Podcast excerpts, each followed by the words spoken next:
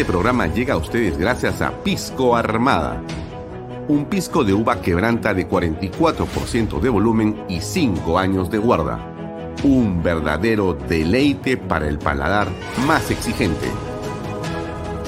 Cómprelo en bodegarras.com y recuerde, tomar bebidas alcohólicas en exceso es dañino.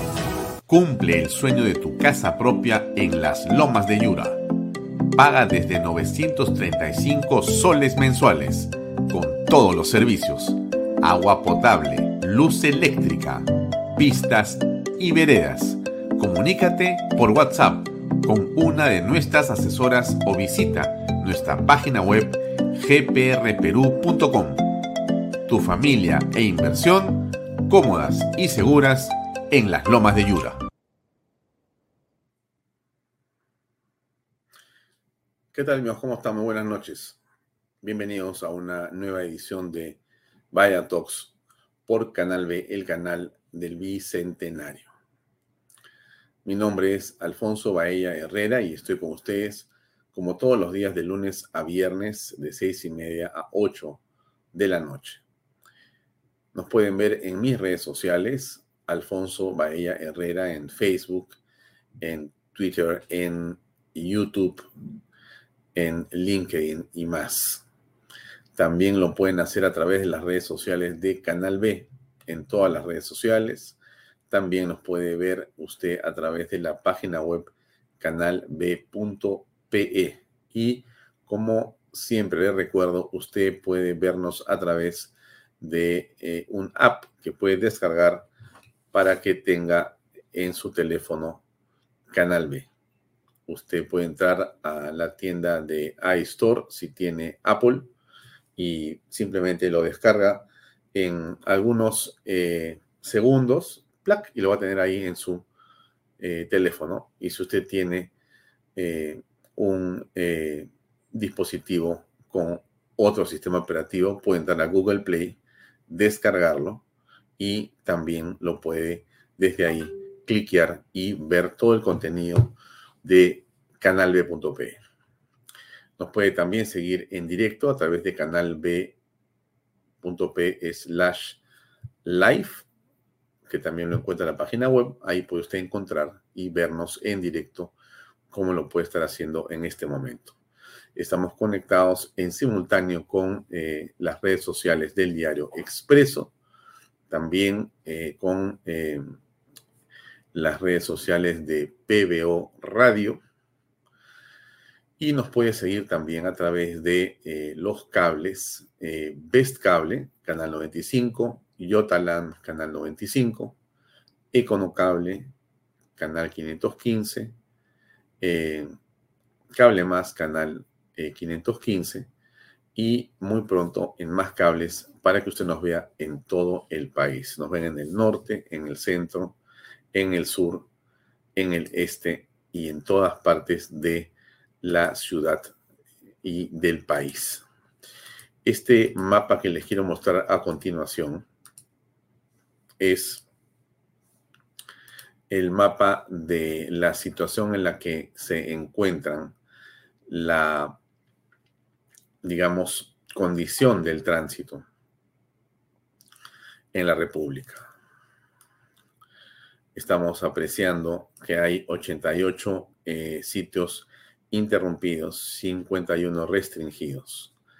Y usted puede apreciar ahí que eh, las fuerzas del orden están haciendo un trabajo eh, muy importante para tratar de preservar básicamente la circulación, la situación de eh, eh, libertad y control del tránsito en toda la República. Algo que no es sencillo, pero que se está haciendo con un enorme esfuerzo. Em, yo le muestro algunas imágenes de lo que es el día de hoy en diferentes partes del país. Esto es eh, las imágenes en vivo y en directo de las, eh, digamos, movilizaciones que se producen en diferentes partes de la ciudad de Lima, pero todas ellas están apuntando al centro de la ciudad. Estas son imágenes del Girón Ayacucho, eh, Nicolás de Pirola, Abancay y eh, Nicolás de Pirola en otra cuadra con otro encuadre. Son imágenes que nos envían en exclusiva de la Municipalidad de Lima. Eh, un acierto del alcalde Rafael López Aliaga de poner a disposición de los medios de comunicación estas imágenes para que uno pueda advertir en vivo y en directo lo que ocurre con esta toma de Lima, esta marcha que se ha producido y que se está produciendo en un intento eh, que nosotros creemos que si es de protesta es bienvenida, pero si no es de protesta y más bien lo que parece que fuera es que se está buscando desestabilizar y en general eh, poder o acercarse al Congreso o alguna institución pública para poder eh, incendiarla o vandalizarla, es algo que no podemos, digamos, aceptar como una forma de conducta adecuada. Entonces le estoy mostrando la forma como está, eh, digamos, eh, trabajando la Policía Nacional, que ha tenido el día de hoy, en realidad, un acierto en la cantidad de efectivos policiales que hemos eh, visto en la calle. Eh, hay una serie de incidentes que se están reportando, pero la cantidad de oficiales y de policías puestos ha sido parte de la estrategia de la masificación de la que hablaba Gastón Rodríguez aquí hace unos días. Gastón Rodríguez dijo muchas cosas muy importantes cuando habló eh, con nosotros en la entrevista que nos dijo dos, por lo menos que me llamaron la atención. Esta, de la cantidad de eh, policías en, eh, digamos, un efecto eh, de masificación de mayor cantidad sobre los violentistas, de manera que esa imagen poderosa de tener no 10, sino 100, 200 o 1000 o 2000 hombres en las calles, permite convertirse en un elemento disuasivo de los, de los violentistas. Y bueno, tenemos las imágenes que creo que están sirviendo y sirven para poder eh, conocer cómo se han desempeñado las acciones, se están desempeñando las acciones en diversas partes de la ciudad de Lima.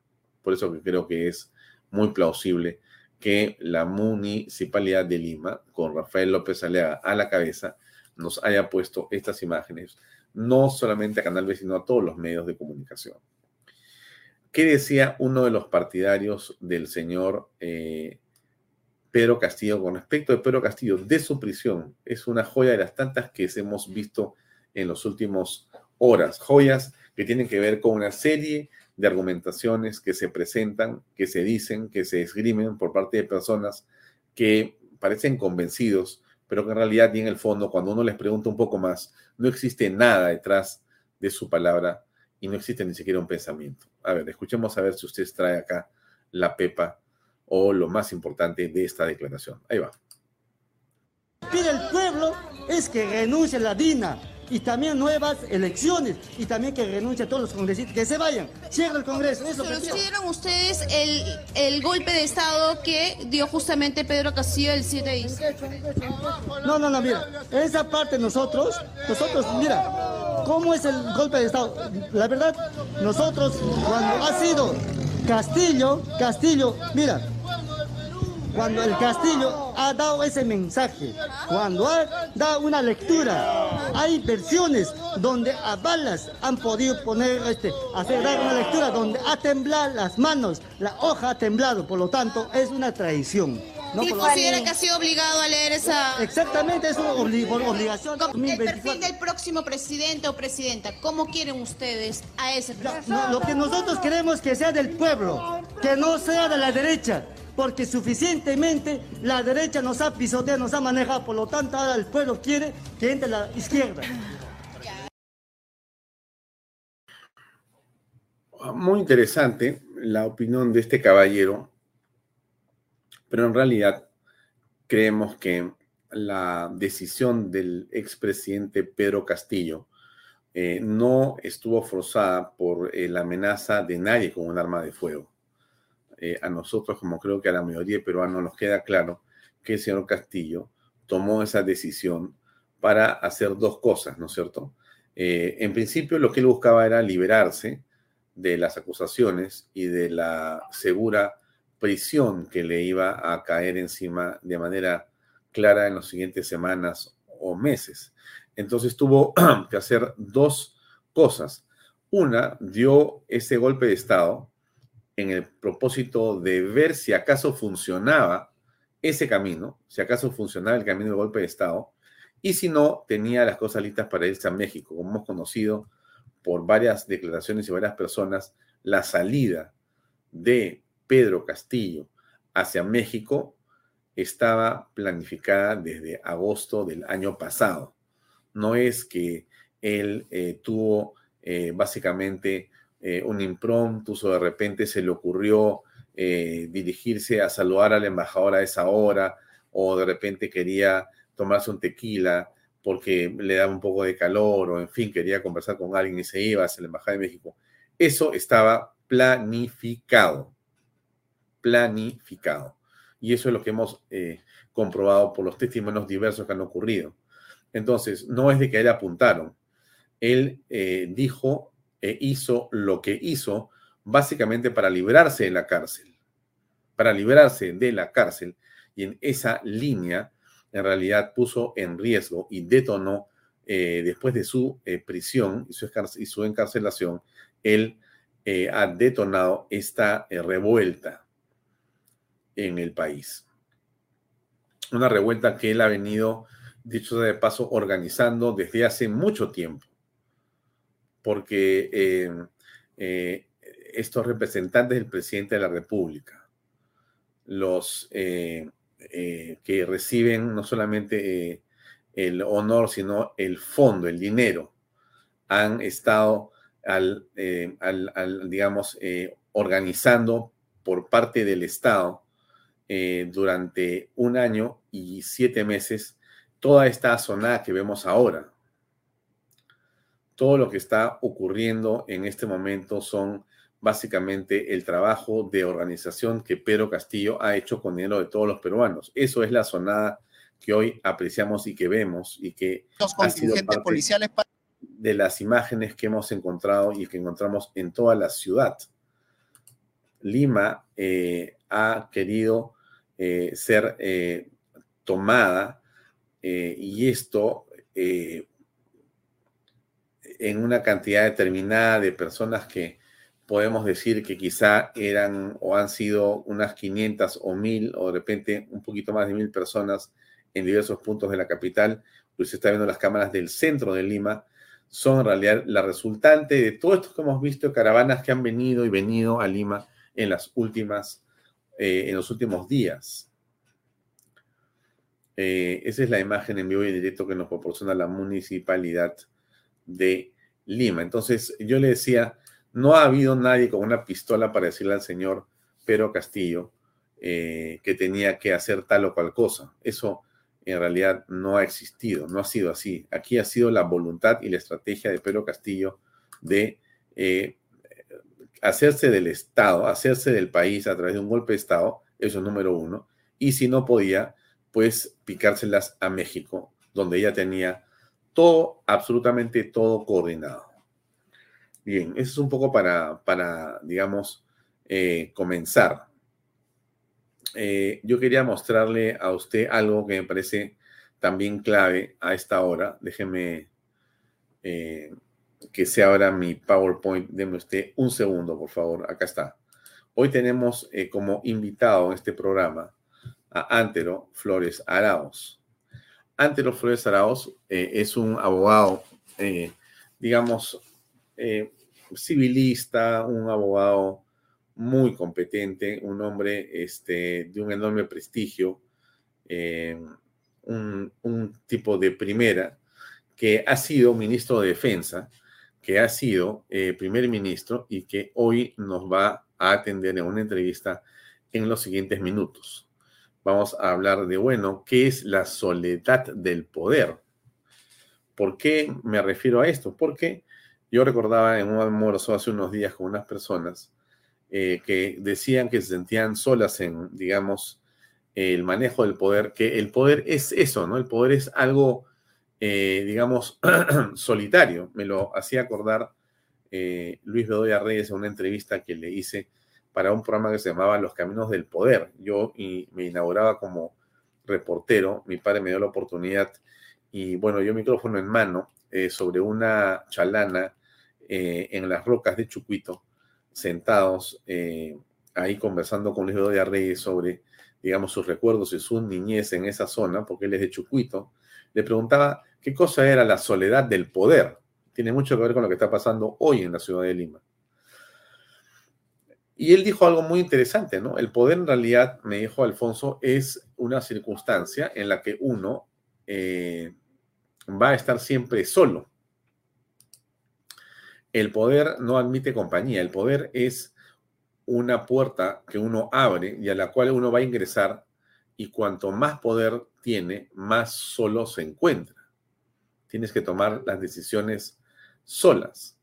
Eh, lo hace un jefe de Estado lo hace un ministro del Interior, lo hace un padre de familia, lo hace eh, un abogado, lo hace un juez, lo hace eh, diversas personas que tienen poder por circunstancias diversas.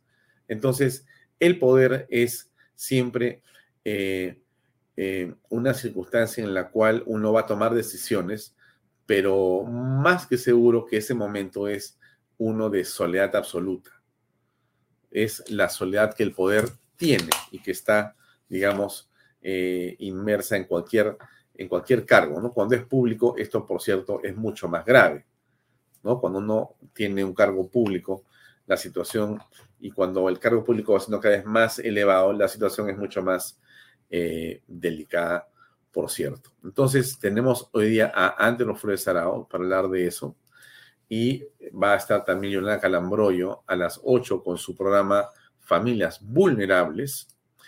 Y eh, bien, ha fallecido hoy día eh, una mujer eh, por los incidentes de Macusani en Puno. se produjo una circunstancia de violencia a partir de una protesta en esta zona del país y la policía eh, se replegó en la comisaría y los, digamos, eh, vándalos o los, eh, digamos, vecinos o ciudadanos que no estaban de acuerdo con lo que hacía la policía, que querían protestar por diversas razones, apedraron la policía y después incendiaron la, la comisaría del local. Ahí está el incendio. Están quemando la comisaría. ¿No? Eso es un poco la imagen que usted tiene también ahí y que lo que muestra es eh, esto lamentable, este dantesco eh, suceso que ha hecho que eh, se este, incendie, se queme, se atente contra esta instalación pública y, por cierto, contra los efectivos policiales de la comisaría de Macu Sani en Puno. Una cosa tremenda. En Arequipa, durante el día ha habido alguna concentración en la Plaza de Armas. Escuchemos.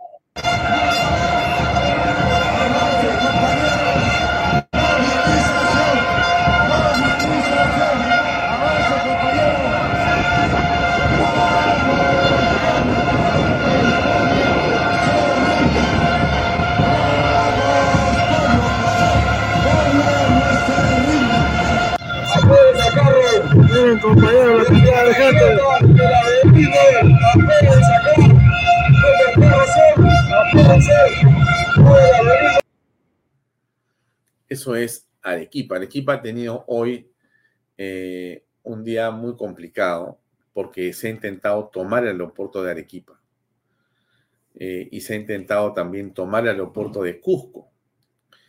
Eh, en realidad, este es un despliegue que duda cabe estratégico.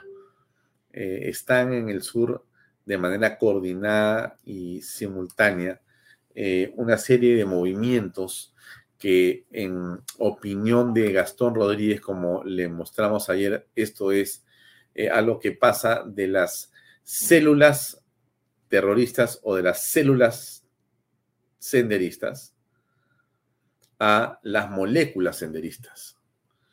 Y déjeme contarle para que si usted no estuvo en el programa, lo recuerde y si lo estuvo, simplemente lo fije como concepto. La revolución molecular, ¿no? Eh, disipada, como le dicen, eh, afirma que eh, las manifestaciones y protestas sociales, especialmente en América Latina, son un plan de la izquierda radical para acabar con la democracia e instaurar un régimen comunista. las manifestaciones no son espontáneas, sino son una estrategia de los movimientos de la izquierda para llevar al Estado a una guerra civil hasta, digamos, derrocar el sistema constitucional. Ellos quieren instaurar un régimen comunista. Eh, el plan, digamos, revolucionario es deconstruir, deconstruir, o sea, eliminar ¿no? los valores de la nación, eh, de la familia, eh, eliminar los medios de comunicación, eh, tener los alternativos, eliminar, por cierto, a la Policía Nacional y a las Fuerzas Armadas y básicamente conquistar la cultura para imponer una ideología marxista. Esta revolución molecular disipada es así porque no la dirige un líder ni una, digamos, jerarquía concreta, sino que los eh, participantes en realidad eh, son numerosos, son heterogéneos, están en todas partes y por lo tanto no están en ningún lugar. Es disipada, se disipa, se disuelve, porque son los ciudadanos con quienes, eh, digamos, se coordinan la protesta, ¿no? Que van escalando en violencia y luego se van dispersando y no puedes hacerle seguimiento ni arrestar a los responsables. Entonces, esa es la revolución molecular disipada de la que hablaba ayer Gastón Rodríguez, ex ministro del Interior, que nos parecía a nosotros muy importante. Hemos hecho varios clips al respecto, pero que sí importa comprender cómo se manifiesta en esta circunstancia. Cuando estamos eh, viendo... Entran protestando. Vemos en las eh, imágenes en estos momentos que estamos en diferentes lugares, de diferentes medios, donde usted ha apreciado y aprecia cómo se han comportado la policía, cómo se ha desplegado el ejército y la policía para que se muestre justamente la vena policíaca contra los manifestantes. Usted aprecia que no hay una persona con la cual se habla. No se habla con una persona. En realidad se está hablando con nadie, porque la estrategia es que no se hable con nadie, que no haya con quién conversar, que no haya con quién hablar. Ese es en realidad el éxito de esta estrategia. No debe existir nadie con quien hablar para que en realidad nos encontremos frente eh, a un hecho este, insólito, ¿no? No hay un cabecilla, no hay una persona a cual le puedo imputar las cosas y tienen todos un discurso igual. Sale, renuncia, Boluarte, tiene que este, eh, salir Castillo de la cárcel, tiene que haber asamblea constituyente, tiene que haber en realidad una nueva constitución. ¿Para qué? Nadie sabe. ¿Qué fue lo que dijo Gastón Rodríguez al respecto? Se lo voy a recordar que estuvo con nosotros ayer aquí en Vaya. Aquí va. ¿Qué realmente pasa o, cómo se llama toda esta sonada? Fíjate, hay varias teorías sobre eso. A mí una de las que más me convence es aquella del filósofo francés Félix Guattari, ¿no? Acerca de la revolución molecular. Y habla de una situación molecular porque expresa el desarrollo de la protesta, de este descontento aparente de la, de la voluntad interior del ser humano que en forma espontánea, según él, sale a, a reclamar o a reconocer sus derechos y eh, no identifica un liderazgo. Por eso es que luego esta, esta teoría de revolución molecular se vuelve disipada, ¿no? Como lo sostiene Alexis eh, Rojas, el filósofo chileno, en el cual dice de que este tema es disipado porque estas acciones de protesta eh, en grandes territorios para dar la impresión de que es una protesta generalizada de la población, no tienen un, ingrediente básico en, en las protestas normales. ¿Cuál es?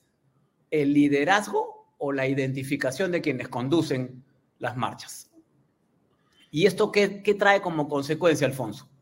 Trae como consecuencia que lo que estamos viendo, no se puede dialogar con nadie porque no hay un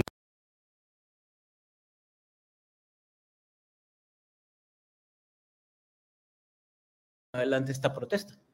Tenemos toda la macroregión sur, se pegan eh, ciudades del norte, se pegan ciudades de la selva, estamos viendo los videos del intento de tomas, ¿no? De, de hidroeléctricas, quieren cerrar las válvulas de camisea.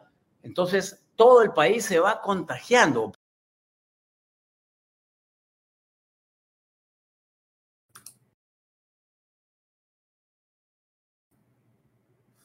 Eso es lo que decía Gastón Rodríguez, ex ministro del Interior, ayer en este programa. Se refería a esta estrategia eh, molecular disipada. Es lo que hemos estado apreciando. Si usted mira las imágenes, ¿qué cosa ve? No hay con quién conversar. No hay con quién conversar. Esto es simplemente el deseo eh, de eh, eh, estar en todas partes. No existe un solo interlocutor. No existe un interlocutor, existen muchos interlocutores y por lo tanto ninguno. Eso es lo que ocurre eh, en el país, ¿no? Esto es parte de esta estrategia eh, molecular disipada, ¿no? Hemos pasado, insisto, de las células de sendero luminoso a las moléculas de sendero luminoso. Parece un tema de física, pero no es sino la realidad. ¿Con quién conversar en medio de esto? No hay con quién conversar. Usted lo que tiene es un montón de personas que están ahí se supone que por generación espontánea, pero no hay generación espontánea, esto está siendo manejado por alguien. ¿Quién maneja esto? ¿Cómo lo manejan? Eso es lo que eh, todos estamos queriendo determinar, pero no existe un líder, por lo tanto, se hace esto absolutamente complicado. Bien, eh, creo que eso es lo más importante del día de hoy. Vamos a pasar a conversar con Antero Flores Arao, sin, no sin antes hacerles un recuento de las principales noticias del día de hoy. Esta mujer que ha fallecido en Macusani, ahí han muerto varias personas, ha sido realmente dantesco lo ocurrió en el cono norte o en la zona norte del Perú, en la zona de Chao, varios muertos que no han podido pasar por los temas de los bloqueos. Ha muerto una mujer eh, que tuvo eh, una eh, afección y no pudo ser tratar rápidamente, igual un niño, hoy día han muerto más personas también en Puno en relación a este tema. O sea, estos bloqueos generan esta situación de absoluta anormalidad. En Arequipa, como yo le he comentado, y en Cusco ha habido intención de, sus, de, perdón, de tomar los aeropuertos. De hecho, lo que ha ocurrido es eh, en Arequipa que se han roto barreras, se han tirado abajo muros, pero la policía ha logrado cambiar el temporal momentáneamente. Eso es en Arequipa. En Cusco la confrontación continúa. Eh, el ministro del Interior eh, ha dicho en realidad que eh, todos deben cumplir la ley y que no se quiere más muertos. Qué duda cabe que eso debería ser, digamos, este, el tenor, ¿no es cierto? Debería ser lo que ocurra en el país, pero es difícil, como usted eh, se imagina, ¿no? Y aquí está la rectora de la Universidad Nacional de San Marcos, ¿no? La señora que ha denunciado que Guillermo Bermejo fue al campus a asustar a los manifestantes, pero como yo le mostré ayer, no ha sido solamente eh, su cel, en realidad ha estado también presente eh, eh, la señora, este, perdón, no solamente ha estado bien Bermejo, ha estado la señora Siri Bazán y ha estado la señora Indira Wilka. Ustedes las han visto ayer aquí en Canal B. Y la este, rectora se ha opuesto de manera muy eh, elocuente en un gesto que creo que todos felicitamos a que sea utilizado eh, San Marcos como un refugio de violentistas. Habría que ver cómo es que piensa manejar esta situación eh, la rectora. y José Williams ha dicho que no es el momento de evaluar la reelección congresal. No es el momento yo creo que es muy oportuno de su parte. Y en Huancavelica, por cierto, el gobernador que no se puso de acuerdo con la señora Boluarte recibió una chiquita de parte del entorno de gente que está en Huancavelica. ¿Por qué? Porque le quemaron, le quemaron la casa. Acciones violentas que son también irrepetibles. Eh, en el caso de las bambas, como usted está viendo ahí, existe un dejo de paralizar eh, por bloqueo que lleva ya más de mes y medio. Es muy difícil mantener una operación sin poder sacar el mineral y para sacarlo pasas por las comunidades. Las comunidades te ponen las piedras o se sienta una señora con su pollera y no la puedes mover. Y esto ya es una práctica que este gobierno ha instaurado y que no hay cómo corregir. Es realmente tremendo lo que ocurre. Tremendo, tremendo, tremendo, tremendo, tremendo, tremendo digamos eh, que el día de hoy, a esta hora, debe estar terminando de sesionar el Consejo Municipal para saber qué va a pasar con esa resolución que el alcalde eh, Jorge, eh, perdón, Rafael López Aliaga ha dicho que hoy se firma. Hoy día termina Odebrecht en la Municipalidad de Lima, sale Odebrecht de la Municipalidad de Lima. Vamos a ver cómo le va al Consejo en la votación de esa importante iniciativa del eh, alcalde de Lima. Eh, al respecto, ¿no? Bien colindante la noticia con esto, eh, finalmente el Poder Judicial aprobó el acuerdo de colaboración eficaz de Hernando Graña Acuña, va para unas, no muchos millones de soles y demás. Ya lo hizo antes su hermano José Graña, o creo que su primo, y en fin, están afrontando su juicio. Vamos a ver cómo, cómo eh, o qué es lo que más se sabe después de esto. Eh, la presidenta de la Cámara de Comercio de Lima ha dicho, para que usted sepa, que como está la cosa tan complicada, podría de romperse la cadena de pagos, a lo que nadie, que nadie quiere. Y las MIPES del sur del país reprograman sus deudas a gran escala, porque la cosa se pone color hormiga. Bien, amigos, son eh, hora de conversar con Antero Flores Araos, que ya debe estar con nosotros a continuación. Vamos a ir a eh, unos eh, espacios de nuestros auspiciadores y enseguida vamos con la entrevista con Antero Flores Araos. Permiso. Este programa llega a ustedes gracias a Pisco Armada. Un pisco de uva quebranta de 44% de volumen y 5 años de guarda un verdadero deleite para el paladar más exigente. Cómprelo en bodegarras.com y recuerde, tomar bebidas alcohólicas en exceso es dañino. Cumple el sueño de tu casa propia en las lomas de Yura. Paga desde 935 soles mensuales, con todos los servicios. Agua potable, luz eléctrica, pistas y veredas Comunícate por WhatsApp con una de nuestras asesoras o visita nuestra página web gprperú.com. Tu familia e inversión cómodas y seguras en las lomas de Yura. Antero, ¿cómo estás? Buenas noches. Gracias por acompañarnos. Con el mayor gusto, querido Alfonso. Eh, Antero, eh, durante el día hemos podido apreciar las imágenes de grupos desde diversas partes del Perú, eh, coordinados, organizados en esto que se ha denominado la toma de Lima. ¿Cuál es tu impresión de lo que ha venido ocurriendo? Hasta ahora lo que he visto es una magnífica organización que ojalá la tuviera el Estado peruano. Comienzan con mucha tranquilidad, muy ordenados, pero todos los antecedentes sabemos que terminan en desorden, por decirlo lo menos. Ojalá que esta vez nos equivoquemos, pero hay que estar preparados. Mm.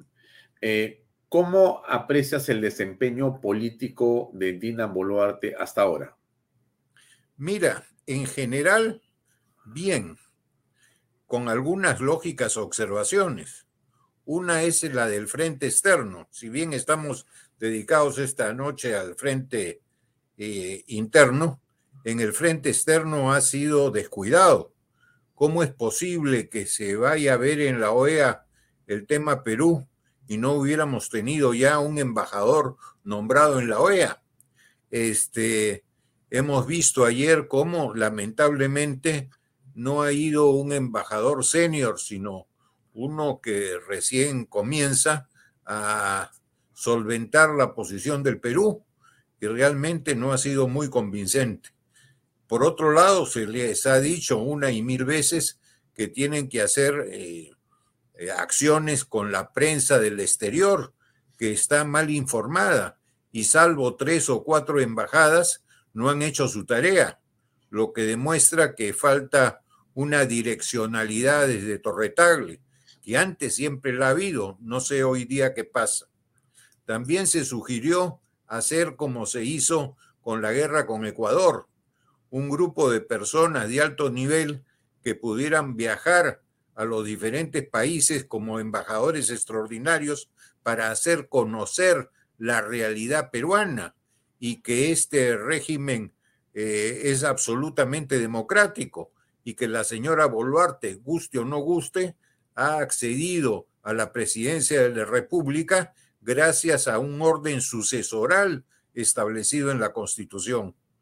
Eh, por otro lado, vemos también como observación que se manifiesta una y mil veces que todo el tema de la protesta no debe generar un enfrentamiento y que la policía prácticamente está desarmada ante una policía que necesita repeler los ataques y necesita poner orden, no puede estar desarmada.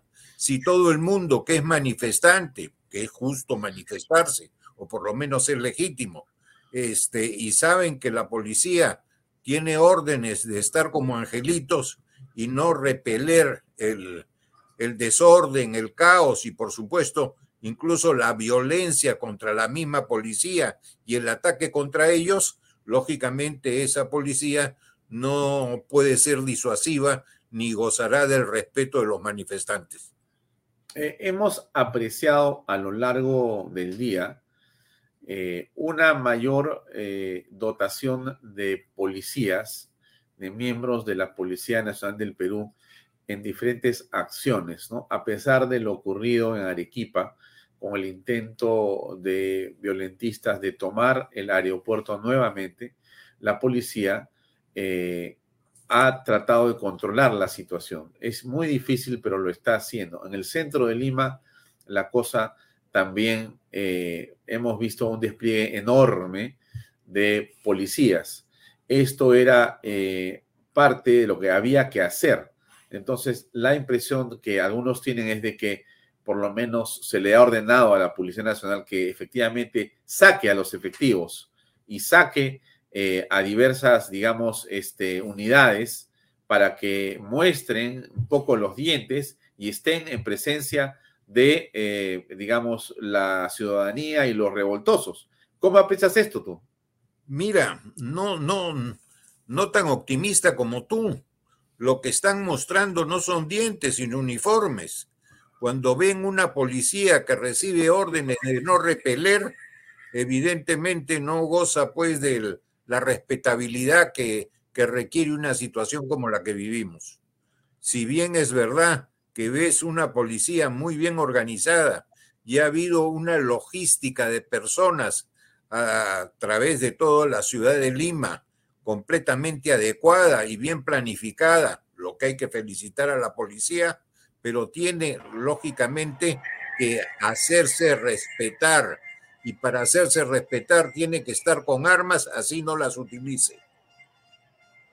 Ya, porque hemos visto también, por ejemplo, en este Plaza Norte, que han habido efectivos que han estado resguardando ese centro comercial.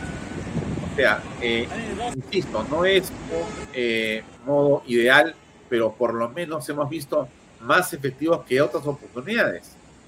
Bueno, tenía que serlo, claro. porque además esto no, no ha sido planificado en un día. No nos olvidemos de, que esto tiene varios días de haber sido anunciado y que la gente que viene de provincias no viene pues este en globos aerostáticos, han venido por tierra y eso también demora. En consecuencia, ha habido más que suficiente tiempo para que la policía se organice y planifique sus actividades. Bien, ahora, eh, ¿cómo eh, juzgas tú eh, la labor eh, del Congreso de la República frente a esta, digamos, este, fecha, al 19 de enero, fecha en que se ha, eh, digamos, señalado como un paro nacional que busca cerrar el Congreso, sacar a Dina Boluarte, poner en libertad a Pedro Castillo, establecer una asamblea constituyente, etcétera, etcétera, etcétera. ¿Cómo ves tú la labor del Congreso? Hasta ahora el Congreso está haciendo lo adecuado. Ha puesto un paralelo al tema de la Asamblea Constituyente, ha dicho una y mil veces que la asunción a la presidencia de la señora Dina Boluarte es absolutamente constitucional, legítima y legal, este, y, se, ha eh, se ha enfrascado en hacer alguna reforma que se necesita en la normatividad constitucional para no repetir en las próximas elecciones el escenario del 2021. No nos olvidemos que no hay reelección parlamentaria y debería haberla. Yo lo hemos conversado en otras veces, querido Alfonso, que es el Parlamento como un colegio, en que hoy día, y, y si no se hacen reformas, va a ser igual mañana un colegio con alumnos pero sin profesores. Y ya sabemos lo que eso significa, que no sabrán ni utilizar la tiza y menos la pizarra. La pregunta era si esa reelección era políticamente, digamos, oportuno eh, que sea planteado por los actuales congresistas y no dejar que más bien la reelección sea eh, algo que se pueda volver a instaurar, pero para la siguiente eh, eh, eh, grupo de parlamentarios. ¿Qué piensas tú al respecto? Yo pienso que las cosas deben hacerse cuanto antes, porque si no el Congreso que se elija para cinco años va a tener los mismos defectos que tiene el elegido el 2021. Bien, y en esa perspectiva, la, digamos, posibilidad de que sean reelegidos también por ejemplo, congresistas de la ultraizquierda, eh, bueno, ¿cómo lo aprecias? ¿Te parece que, en fin, es un costo que hay que asumir? Sin ninguna duda. Si el pueblo los elige, allá ellos. Pero lo que tenemos que hacer es buscar que el centro político no esté desparramado como ha estado el 2021 y lo, no, lo notaste también hasta en las elecciones regionales y municipales una y mil veces les hemos dicho, y tú también has participado en ello, Alfonso, acuérdate, que era indispensable la unidad, pero los egos han sido más grandes que la inteligencia. Esos egos eh, los ves eh, solamente en el Congreso, los ves en las políticas en general en el país, lo ves en los perfilados candidatos a la presidencia. ¿Cómo aprecias eso?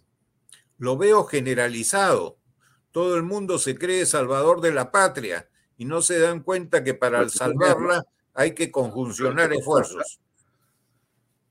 Eh, ¿Cómo eh, aprecias lo ocurrido en la Universidad de San Marcos y en la UNI? en un lugar, eh, han llegado los alumnos o las personas que han venido desde provincias, han sido alojados, acogidos. La rectora ha dicho que esto no es posible. En el otro lado, el rector ha dicho que están bienvenidos todos. Eh, ¿Cuál es tu posición al respecto?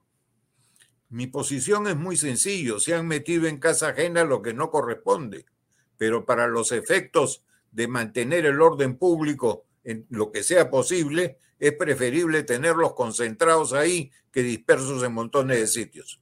Eh, en ese sentido, ¿te parece adecuado que estén en San Marcos? Bueno, prefiero que estén en San Marcos que en 200 plazas, que sería muchísimo más difícil el control que tiene que ejercer la policía. Eh, a estas alturas, eh, ¿tú tienes dudas de que Sendero Luminoso está detrás de eh, estos ataques eh, contra la policía, contra las eh, comisarías, contra los, las fiscalías, empresas públicas y privadas en general. ¿Tú, ¿Tú dudas de que está Sendero? No tengo ninguna duda de que está detrás de ello, pero no son los únicos. No hay que concentrarse en Sendero. Es uno más de los tantos este, actores que están en, este tema. Mm, yo no tengo ninguna duda, por ejemplo, de que Cuba está metido en el asunto a través de su embajador, este, los bolivianos a través de Evo Morales, venezolanos, no me quepa la menor duda. Este, o sea que hay elementos que quieren todo este desorden y no te sorprenda que también hay hasta financiamiento del narcotráfico, porque cuanto más desorden haya, hay menos, lógicamente, este, eh, persecución legal, por decirlo menos, ¿no? Sí, se ha declarado al señor Evo Morales persona no grata, pero y se le, ha se le ha impedido el ingreso. Pero esto es suficiente, Antero. ¿Por qué no se ha hecho algo con el embajador de Bolivia? Eh, ¿Cómo piensas tú que se están manejando las relaciones sensibles con estos países eh, que han desconocido la elección y la transición eh, constitucional de Dina Boluarte. Mira, ahí se necesitaba lo que creo que te he dicho, un grupo de, de personas notables que vayan a cada país y expresen realmente lo que es eh, la verdad y lo que es necesario exponer a la comunidad internacional. Ayer el embajador, el representante de Bolivia ante la Organización de Estados Americanos fue enfático en determinar que ellos como Estado no se metían en los problemas peruanos, pero lamentablemente dejan que otros que son incluso del partido de gobierno lo hagan. Bien. Eh, y ahora, eh, este hecho de que están ingresando inclusive municiones de un tipo determinado por el sur del Perú y que han, han sido utilizadas para poder atacar a la policía e inclusive en algunos casos se percibe que han sido utilizadas para asesinar a la propia población civil. Eh, ¿Cómo eh, opinas sobre este tema? Mira, eso está ratificando, confirmando lo que te acabo de decir, que estos actos de violencia, de desorden, de caos que se está queriendo organizar en el Perú, no vienen de un solo grupo que es Sendero, sino vienen de muchos. Y la verdad es que se ha dejado, eh, no, no se ha terminado con exterminar del país a Sendero. tenemos en el Braen, se recuperó Vizcatán, lo volvieron a tomar. No ha habido la suficiente actividad para determinar que había que concluir con este episodio de los rezagos terroristas en el Brain, una zona que no es mayor, no son, son parte de algunos departamentos entre los ríos Apurí, Maguene, Marañón, y no sería difícil hacerlo si hubiera la decisión política de terminar de una vez con ello. Esa, esa decisión política que dices que sería la ideal y que no aparece, eh, digamos que en este caso es responsabilidad exclusiva de Dina Boluarte. No la siente no, No, no, no. Esto viene de atrás, Dina Boluarte es la continuadora de esta especie de letargo. Eh, ¿Y cómo sientes a la presidenta? ¿Decidida o la sientes dubitativa? Dubitativa y comprensible, porque su origen es casualmente del otro lado, no de este, del democrático, y tiene lógicamente que estar como un equilibrista en una soga que no sabe para dónde inclinarse. Bien difícil su situación. ¿Tú crees que ese, digamos, eh, papel de equilibrista la puede llevar a resbalar y caer? Bueno, siempre que se trata de buscar el equilibrio te puede pasar un traspiés. ¿Y tú sentirías o sientes a esta altura que ella puede renunciar? No debería, y, espero que no lo haga. No nos olvidemos que si asume el presidente del Congreso, tiene que llamar a elecciones dentro de los cuatro meses, según dice, el, si mal no recuerdo, el artículo 115 de la Constitución. En consecuencia, tenía, tendría plazos muy, muy cortos y en ese corto tiempo poco se pueden hacer y menos las reformas que serían necesarias para que el caos del 2021 no se repita. Esta situación de violencia que tenemos ahora, Antero, en tu opinión, ¿a qué se debe? Yo creo que se debe a muchas eh, cosas.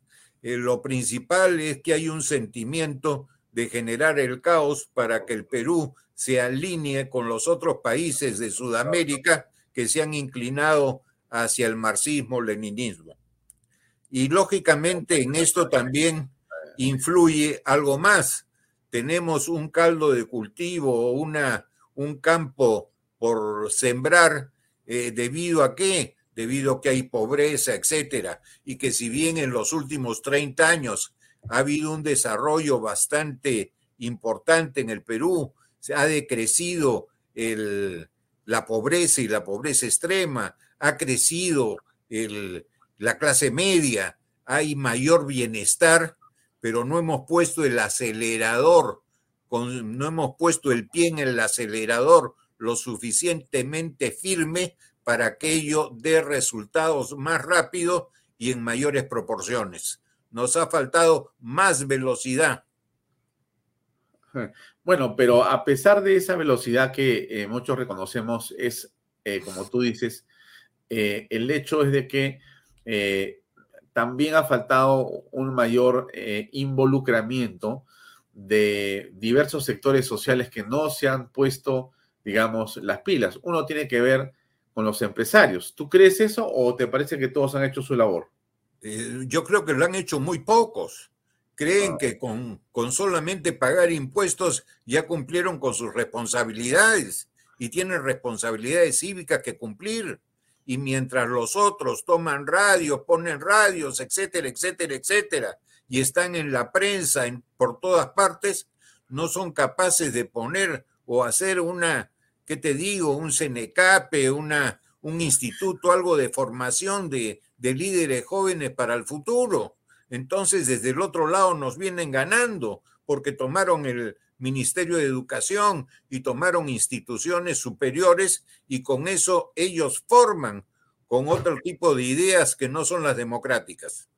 Eh, eh, no sé si es ocioso pedírtelo, pero tú le podrías dar un consejo a eh, Dina Boluarte en esta coyuntura para manejar esta situación de descontrol o de violencia en las calles? Sí, yo creo que tiene que escuchar un poco más, no a los que están detrás de ella o la rodean, sino también a los partidos políticos que han tenido relevancia, este, presencia importante en el Perú, así no estén hoy día en el Parlamento de la República. Tienen experiencia, tienen solera, tienen prestigio, y eso significa que algo saben y no deberías dejar sus consejos de lado. Eh, ahora, eh, para ir terminando, Antero, ¿cómo ves la posibilidad de una elección próxima? ¿Cómo, eh, digamos, aprecias primero el sistema electoral? Que mira, necesitamos el tiempo para, igual que hacer cambios constitucionales, hacer cambios electorales. Este, hay, un, hay autoridades que no gozan por lo menos de, la confianza de los electores. Y si no hay confianza, tú tienes dos caminos, o los cuestionas a esas autoridades, este, en fin, para que luego sean sacadas con, con, causas determinadas, con lógicamente motivaciones, o, o la sospecha es de tal magnitud y la desconfianza que los obligues a ellos a inhibirse. Y si no, tienes que sacarlos. Si se puede reducir el plazo del Congreso, si se puede reducir el plazo del Ejecutivo, ¿por qué no se va a poder hacer lo mismo con los entes electorales? Importante es que la autoridad electoral goce de la confianza de todos. Eh, Salas Arenas ha dicho que eso sería un golpe de Estado. Yo no le veo golpe de Estado. Con ese criterio, este sería golpe de Estado también la asunción de la señora eh, Dina Boluarte o los cambios este, de parlamento que hubieron en el, en el periodo quinquenal pasado. No, si se modifica la norma, no es ningún golpe de Estado. Bien. Eh, el eh, congresista José Cueto ha presentado un proyecto de ley para que una copia de las actas sea enviada a las Fuerzas Armadas como era antes y que los votos no se destruyan. ¿Qué piensas al respecto? No estoy de acuerdo con ninguna de las dos cosas. Este, porque eso te implicaría estar cotejando en el futuro por cualquier este, observación las actas con el número de cédulas que hay en, en cada ánfora. Sería realmente de locura. Y por otro lado, la Fuerza Armada es para respaldar el orden público, igual que la policía o y ayudar a la policía, pero no son entidades electorales que estén eh, teniendo como obligación eh, tener actas electorales. Esa no es su función. Bueno, y en esa misma dirección, eh, ¿cómo ves a los partidos políticos, digamos, en esa carrera electoral que imaginamos podría producirse hacia abril del 2024?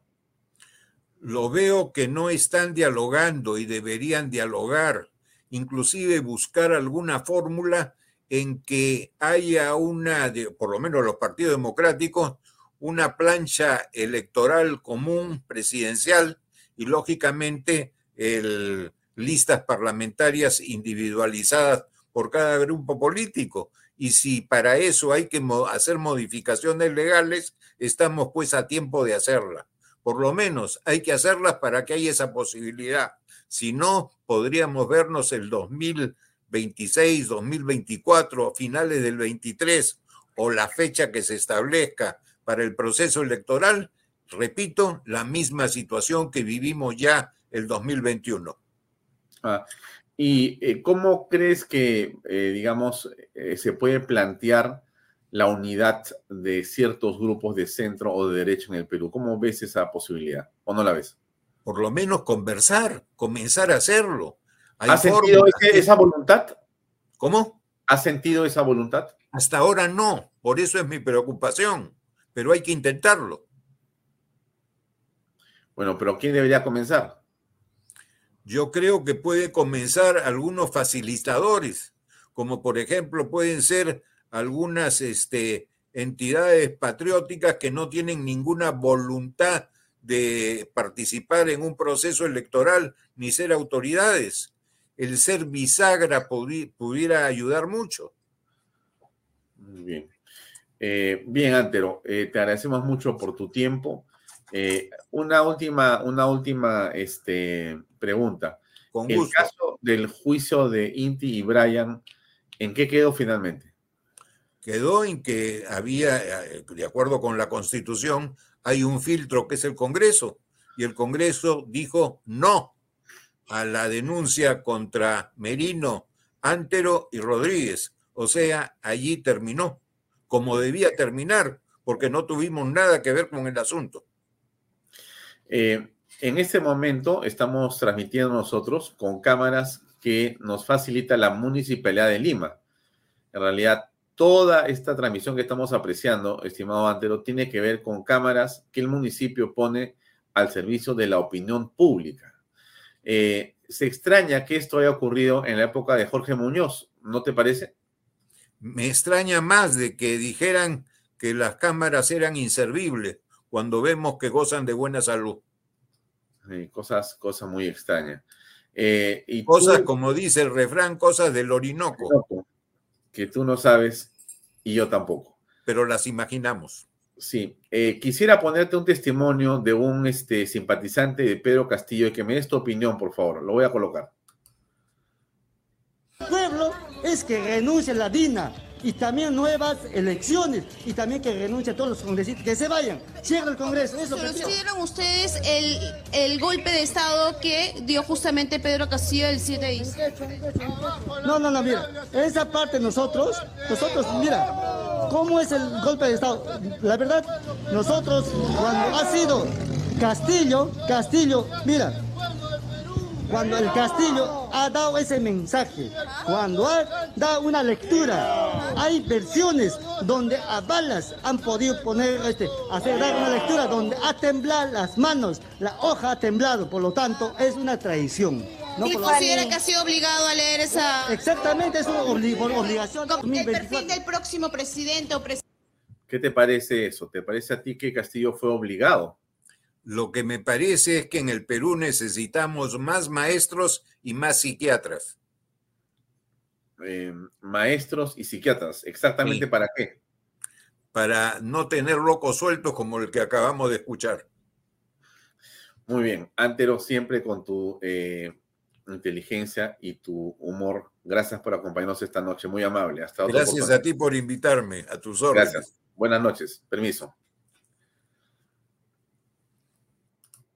Bien, amigos, eso eh, era todo por hoy. Estábamos con Antero Flores Araos, un abogado de mucho prestigio que ha sido también ministro de Estado y presidente del Consejo de Ministros. Nos ha estado dando una visión de lo que ha sido y es esta coyuntura.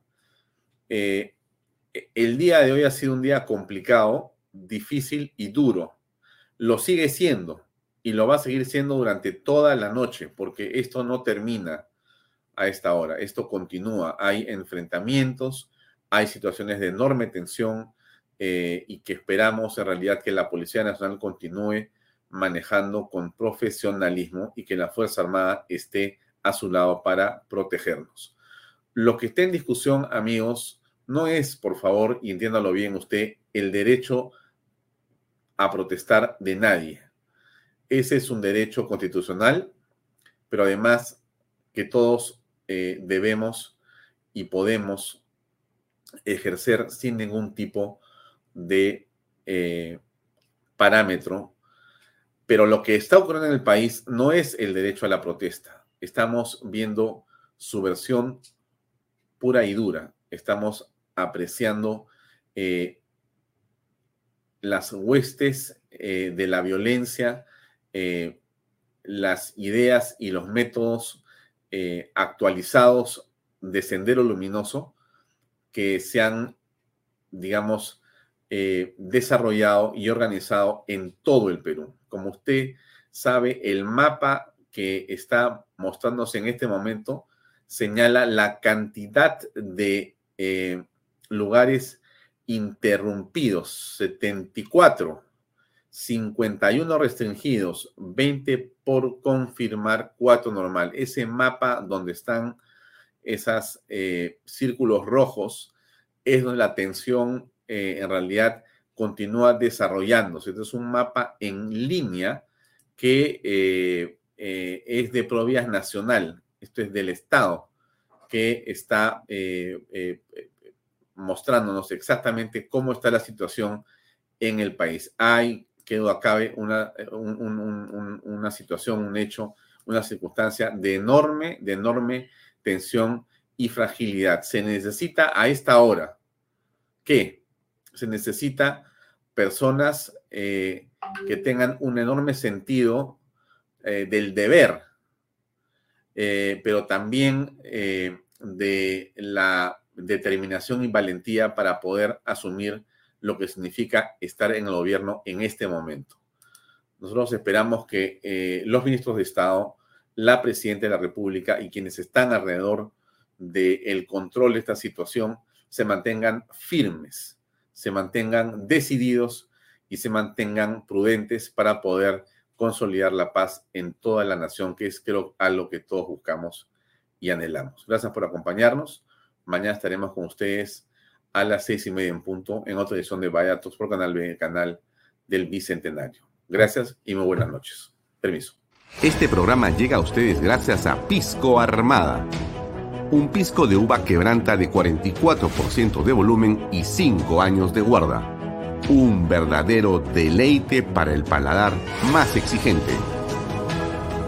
Cómprelo en bodegarras.com y recuerde, tomar bebidas alcohólicas en exceso es dañino.